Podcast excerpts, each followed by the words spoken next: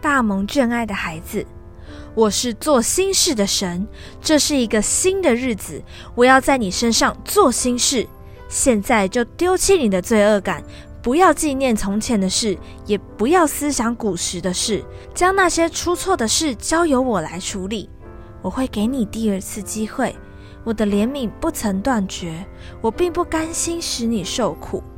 没有什么错误和失败可以拦阻我来拯救你、怜悯你、疼惜你，因为你是我的挚爱，我欢喜赐给你满满的祝福。爱你的天赋。